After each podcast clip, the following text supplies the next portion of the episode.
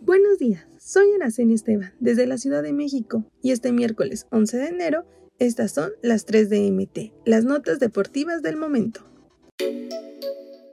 Las salidas de Guillermo Ochoa y Bruno Valdés le abrieron por completo las puertas de la Capitanía de América a Miguel Ayun, elemento que si bien vive su segunda etapa en el club y hay jugadores que tienen más tiempo en la plantilla, su jerarquía hizo que el vestidor lo eligiera como el capitán. Si bien el veracruzano no tiene asegurada la titularidad en el esquema de Fernando Ortiz, el tiempo que esté en el campo portará el gafete de capitán y buscará ser el que lleve la voz cantante dentro del campo, pues fuera, él será quien ponga orden en todos los aspectos. En caso de que el zaguero no esté en el campo por la razón que sea, el primer encargado de portar el gafete de capitán será Henry Martín, mientras que el otro capitán del equipo es Oscar Jiménez, quien no solo se está estrenando como el arquero titular de las Águilas, sino también como uno de los líderes de la plantilla.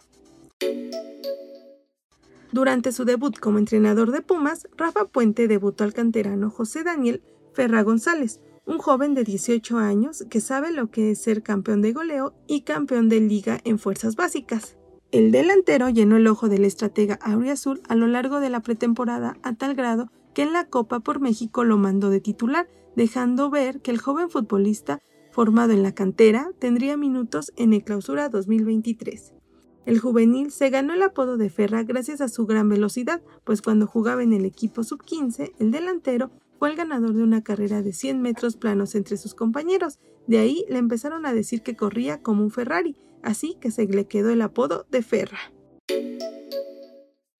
Con la expectativa de tener un clásico entre Real Madrid y Barcelona, este miércoles inicia la Supercopa de España en Arabia Saudita, donde jugarán los cuatro mejores equipos de la liga y donde el mexicano Andrés Guardado estará presente con el plantel del Betis. Por tercer año consecutivo se disputará el torneo en un formato de mini torneo, en el que miden fuerzas el campeón y el subcampeón de la Copa del Rey, así como el ganador y subcampeón de la liga. Todo esto en territorio neutral para permitir una mejor paridad y de paso llevar el torneo fuera de las fronteras españolas. En la primera semifinal, el enfrentamiento será entre el Real Madrid y el Valencia, mientras que en el otro duelo chocarán Real Betis ante el Barcelona de Xavi Hernández.